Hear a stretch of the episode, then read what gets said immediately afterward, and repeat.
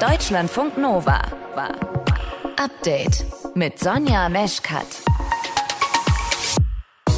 Mitte der Woche und ihr bekommt den frischen Update-Podcast vom 20. Juli. Eins unserer Themen heute, wie läuft's eigentlich mit der Impfung gegen die Affenpocken? Mehr als 2000 Fälle gibt es in Deutschland und zum Glück, muss man sagen, gibt es ja einen Impfstoff, der gut wirkt. Trotzdem war es nicht leicht für die betroffenen Personen, an diese Impfung ranzukommen in den vergangenen Wochen, obwohl das ja geholfen hätte, die Infektionszahlen einzudämmen und weitere Ausbrüche zu verhindern. Was ist da schiefgelaufen? Darüber habe ich gesprochen mit Holger Wicht von der Deutschen AIDS-Hilfe. Der Impfstoff hat in Kühlschränken gelegen und wurde nicht verimpft, weil man sich noch nicht klar war, wie das alles organisiert und abgewickelt werden soll. Also in Berlin lag tatsächlich die Lösung für dieses Problem, für diese Epidemie, fast vier Wochen auf Eis. Außerdem sprechen wir über das Bürgergeld. Es ist das große Herzensprojekt, muss man sagen, der SPD. Es soll Hartz IV ersetzen. Der Arbeitsminister und Sozialminister Hubertus Heil, der hat sich da ordentlich reingehangen, um diese Reform durchzubringen.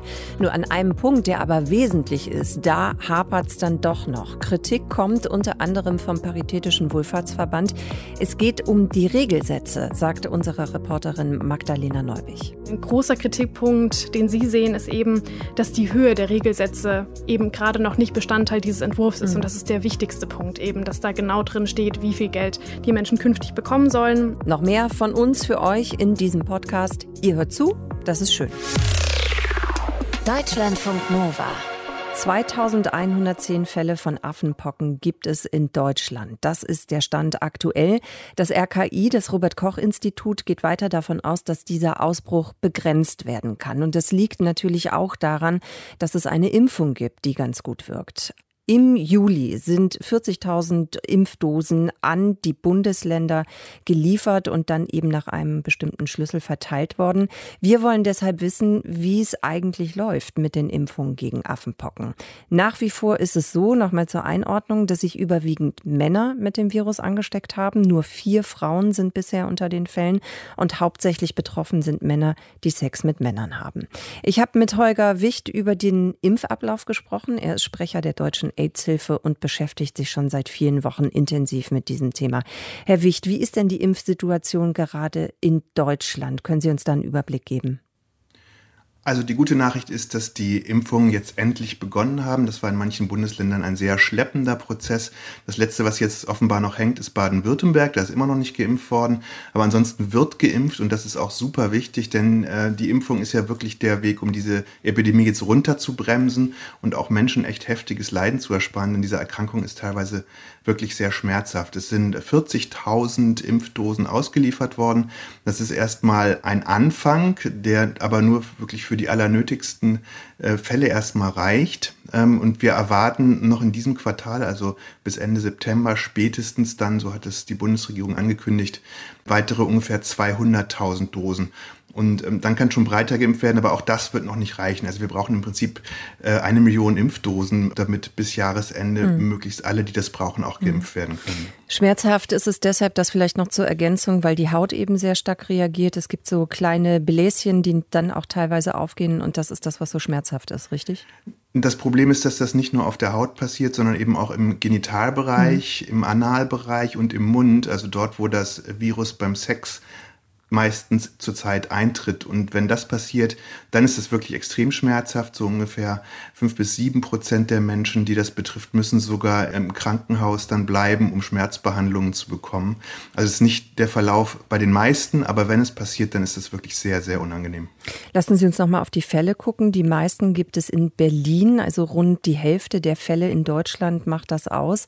Da werden die Impfungen seit der vorigen Woche durchgeführt. Was war denn in den letzten Wochen dann? Der Impfstoff hat in Kühlschränken gelegen und wurde nicht verimpft, weil man sich noch nicht klar war, wie das alles organisiert und abgewickelt werden soll. Also in Berlin lag tatsächlich die Lösung für dieses Problem, für diese Epidemie, fast vier Wochen auf Eis in der Charité. Das ist schon ein kleiner Skandal, weil da ja weiterhin Menschen sich infiziert haben, krank geworden sind und die Epidemie sich weiter verbreiten konnte. Es wurde viel zu kompliziert gestaltet und auch in anderen Bundesländern geht es viel zu langsam. Also in Baden-Württemberg gerade jetzt erst vor ein oder zwei Tagen hat es da den politischen Beschluss gegeben, wie geimpft werden soll, obwohl der Impfstoff schon so lange vorliegt. Und da sind wir doch aus Covid-Zeiten eigentlich anderes gewöhnt, nämlich dass man in einer Notsituation sehr pragmatisch handeln kann, um Unheil abzuwenden.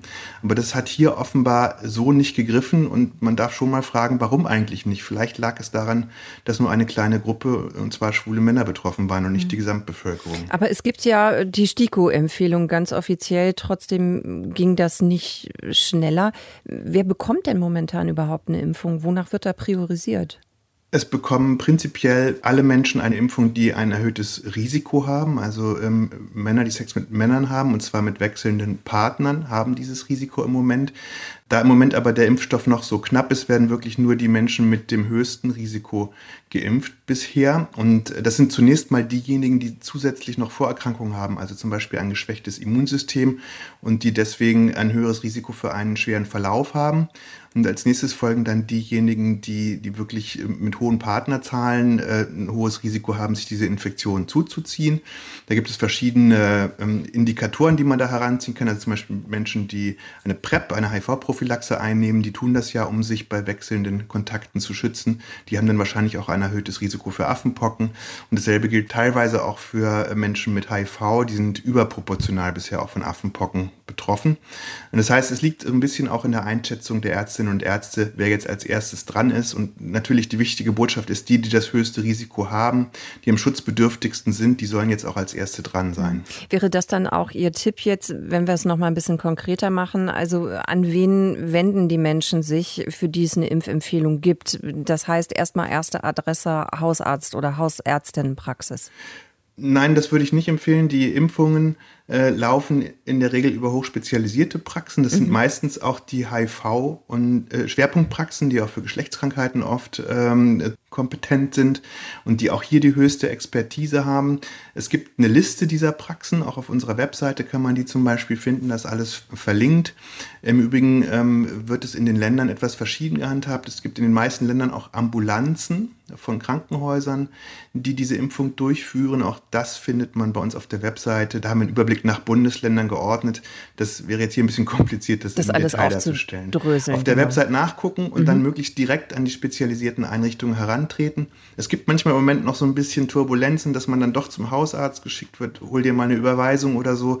Das sind so der Krisensituation geschuldete Unklarheiten. Die lassen sich im Moment leider nicht immer ganz vermeiden, aber am besten direkt dort hinwenden. Wenn man irgendwo schon Patient ist bei einer solchen Praxis, ist es am leichtesten.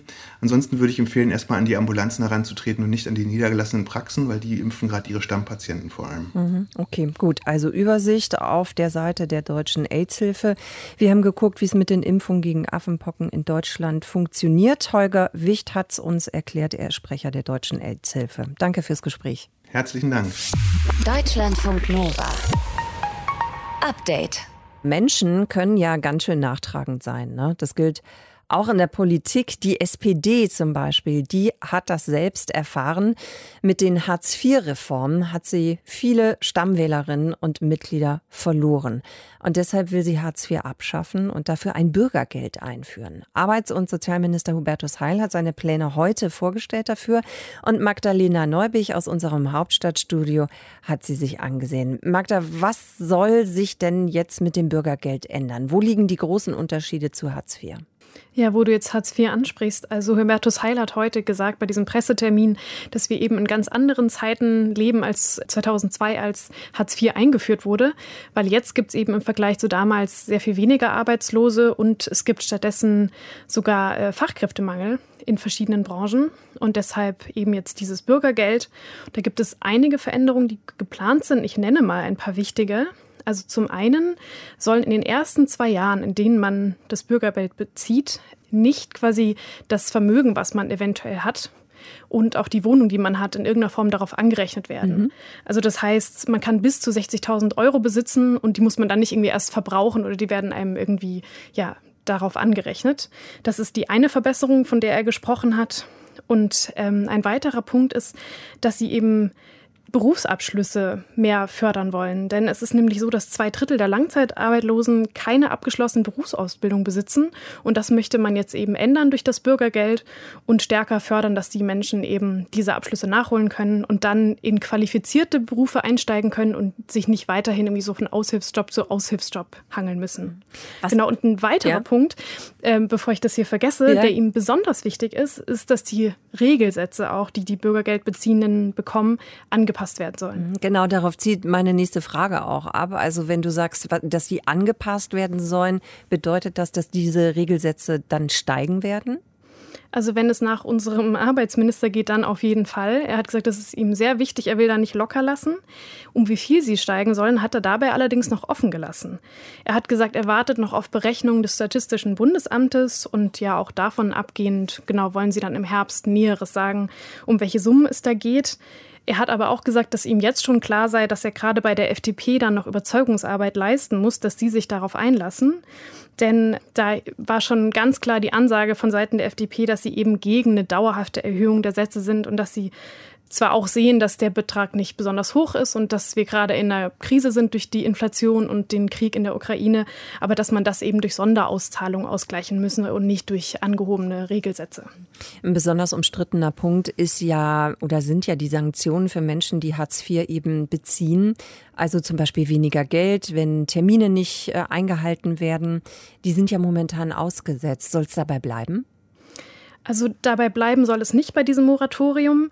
Grundsätzlich sagen zwar die Ampelparteien, dass sie eben für mehr Augenhöhe in den Gesprächen zwischen Leistungsbeziehenden und dem Jobcenter sorgen wollen. Deswegen soll es so eine Art Vertrauenszeit geben, ein halbes Jahr lang, in dem es eben keine Sanktionen geben soll aufgrund von Pflichtverletzungen. Aber danach seien die dann eben schon wieder möglich in gewisser Weise, gerade eben wenn beispielsweise Termine im Jobcenter nicht wahrgenommen werden, sollen ähm, ja die entsprechenden Menschen auch stärker stärker in die Pflicht genommen werden können. Was ist denn mit den Sozialverbänden? Die haben da natürlich auch immer ein äh, großes Auge drauf. Was halten die jetzt von den Ideen vom Sozialminister, Arbeitsminister? Ja, gerade dieses Thema Sanktionen, dass da irgendwie fest dran festgehalten werden soll, das finden die falsch. Die hätten sich gewünscht, dass dieses Moratorium, was gerade gilt, dass das einfach verlängert wird äh, und die grundsätzlich abgeschafft werden. Ich habe gerade mit dem Geschäftsführer Werner Hesse vom Paritätischen Wohlfahrtsverband gesprochen jetzt kurz vor der Sendung und der hatte eben gesagt, äh, großer Kritikpunkt, den Sie sehen, ist eben, dass die Höhe der Regelsätze eben gerade noch nicht Bestandteil dieses Entwurfs ist. Mhm. Und das ist der wichtigste Punkt eben, dass da genau drin steht, wie viel Geld die Menschen künftig bekommen sollen. Aus Sicht des Sozialverbands müssten die Regelsätze auf 678 Euro angehoben werden, damit irgendwie ein würdiges Leben gewährleistet werden kann. Auf der anderen Seite muss man dazu sagen, was sie gut finden an den Plänen des Arbeitsministers, ist eben diese Ansätze, dass man die Berufsbildung stärker fördert und so eben die Menschen in qualifizierte Berufe bekommt. Das Bürgergeld soll Hartz IV ersetzen. Aktuelle Infos dazu von unserer Korrespondentin aus dem Hauptstadtstudio von Magdalena Neubich. Deutschlandfunk Nova. Update. Erneuerbare Energien. Also wenn wir das hören, dann denken ja, die allermeisten wahrscheinlich erstmal an Windenergie, ne? Oder klar, Sonnenenergie gehört auch dazu. Man kann den Wind nicht klauen. Die Sonne gehört niemandem, sagt der Wirtschaftsminister Robert Habeck. Aber was man auch nicht klauen kann, ist die Erde und die Wärme, die die Erde bereithält. Geothermie heißt das Ganze dann, auch Erdwärme genannt, was Robert Habeck da eben jetzt eben nicht mit aufgezählt hat. Und diese Technologie lässt sich auf vielen verschiedenen Ebenen nutzen. Was kann Geothermie? Welches Potenzial hat sie? Und wäre das vielleicht auch was für eure Mietwohnung in der Stadt? Darüber habe ich gesprochen mit dem Experten Kai Zorseder von der Technischen Universität München. Und wir haben erst mal geguckt bei der Geothermie.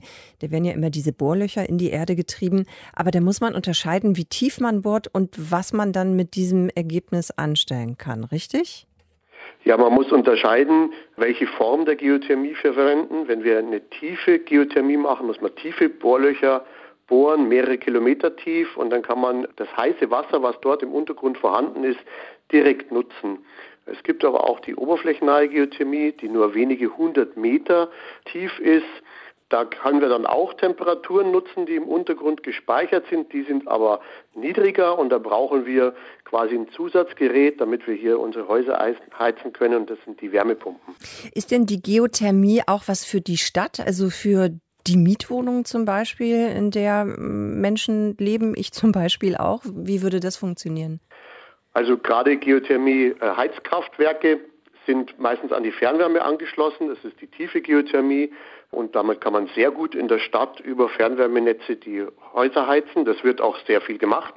Aber auch die oberflächennahe Geothermie kann man hier nutzen für Einzelhäuser, aber auch für Wohnblöcke, Mietshäuser etc.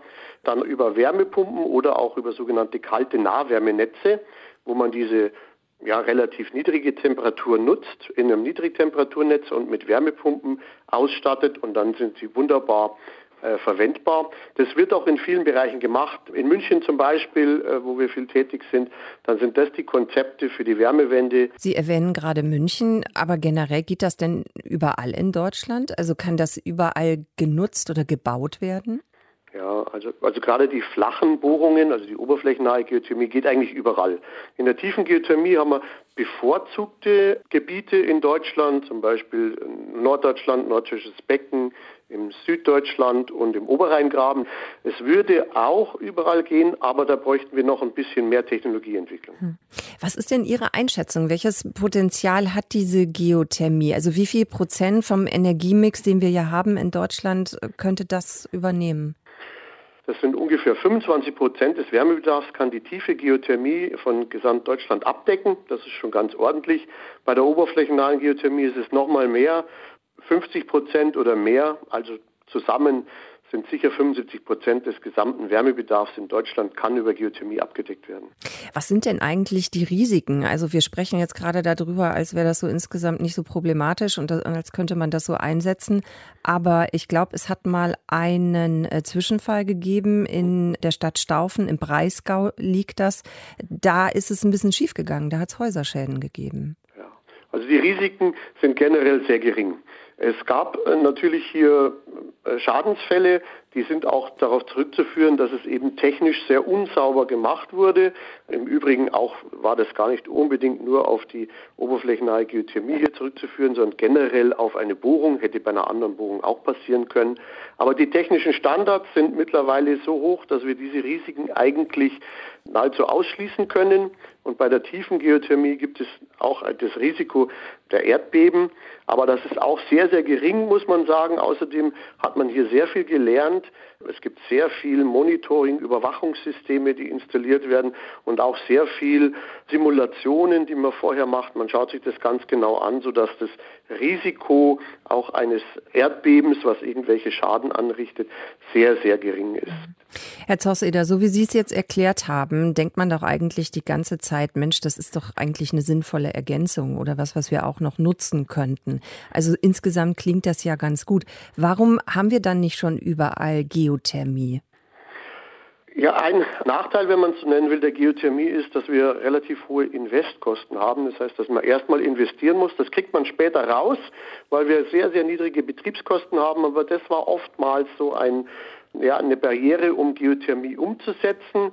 Das ändert sich gerade, aber im Moment ist es auch so, dass wir eine hohe Nachfrage haben an der Geothermie, aber wir haben eben auch einen Fachkräftemangel, auch zu wenig Bohrgeräte, um der Nachfrage tatsächlich hier auch gerecht zu werden.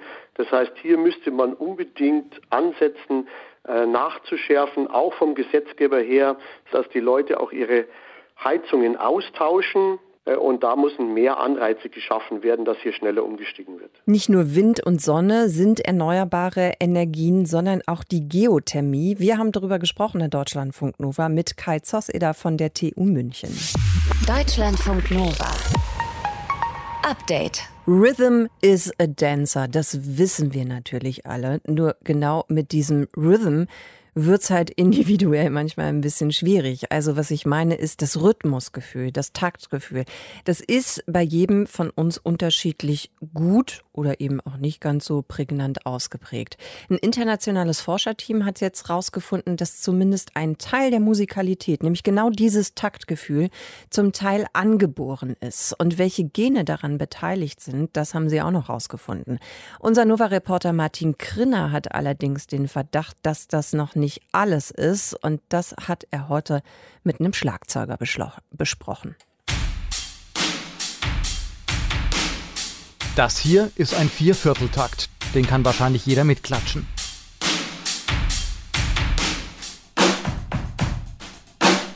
Jetzt wird es schon einen Hauch komplizierter. Das hier ist ein Sechsachteltakt. Aber letztlich ist das auch nur ein schneller Walzer.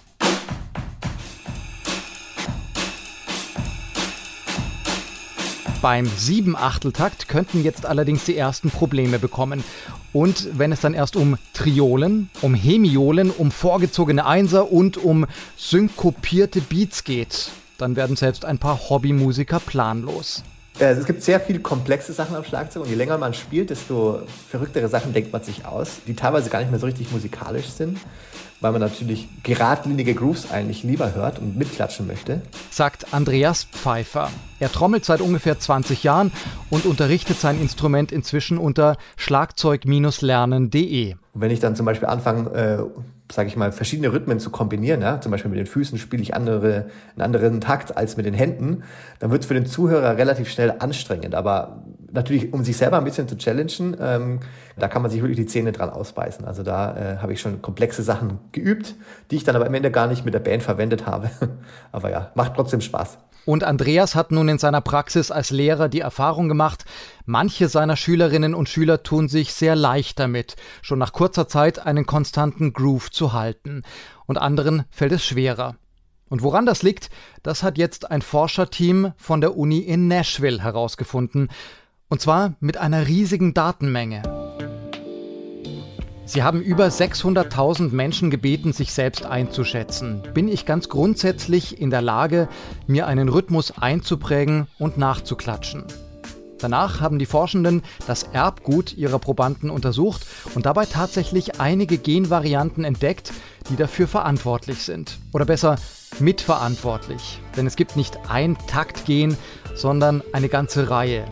Die Konstellation an mindestens 69 unterschiedlichen Genorten entscheidet in Kombination darüber, ob ich den Takt nun halten kann oder nicht. Und dabei geht es nicht nur um das Rhythmusgefühl in der Musik, sondern auch um ganz grundlegende Körperfunktionen, um den Herzschlag, die Atmung, die Koordination der Beine beim Laufen und so weiter. Und hier setzt auch Andreas Pfeiffer an, wenn er mit seinen Schülern arbeitet. Also zum Beispiel, wenn man läuft, sind die Abstände von Schritten ja sowieso auch immer gleich. Dadurch hat man schon eine gute Grundvoraussetzung, dass man äh, darauf aufbauen kann. Dann sagt man zum Beispiel, für jeden Schritt, den man läuft, kannst du in die Hand klatschen. Ja? Und du wirst ja wohl kaum äh, mal einen Schritt zu kurz machen oder mal zu lang. Höchstens, wenn du dich drauf konzentrierst. Aber wenn du es unterbewusst machst und dabei klatscht, dann hast du eigentlich schon genau geradlinigen Groove gespielt. So, wer jetzt allerdings nicht die richtigen Schlagzeugergene mitbringt, der hat trotzdem eine Chance, meint Andreas. Denn wer Bock darauf hat, der kann sein Taktgefühl auch mit dem falschen Erbgut trainieren. Und alles, was ich dafür brauche, ist ein bisschen Ehrgeiz und ein Metronom.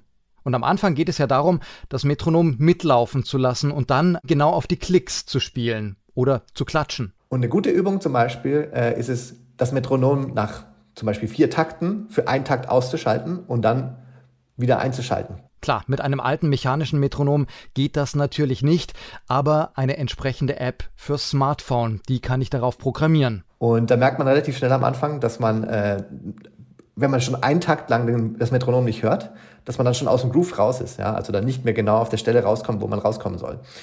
Und irgendwann kann man das dann über zwei Takte ausschalten, über drei Takte und man, wird, man sieht dann auch relativ schnell, wie man sich da verbessert, weil die innere Uhr dann äh, sich dem Metronom angleicht. Ja, es ist eine richtig schöne Übung. Was die Forschenden übrigens auch noch herausgefunden haben, ist folgendes. Es gibt einen genetischen Zusammenhang zwischen dem Taktgefühl eines Menschen und seinem Chronotyp. Also ob ich meine aktivste Tageszeit am Morgen habe oder doch eher mittags oder erst am Abend. Und zwar sind Menschen, die einem vorgegebenen Rhythmus gut folgen können, eher abend- oder nachtaktiv. Ob ich das allerdings mit dem Metronom ebenfalls beeinflussen kann, das muss ich erst noch zeigen. Deutschlandfunk Nova. Update. Immer Montag bis Freitag auf deutschlandfunknova.de und überall, wo es Podcasts gibt. Deutschlandfunk Nova.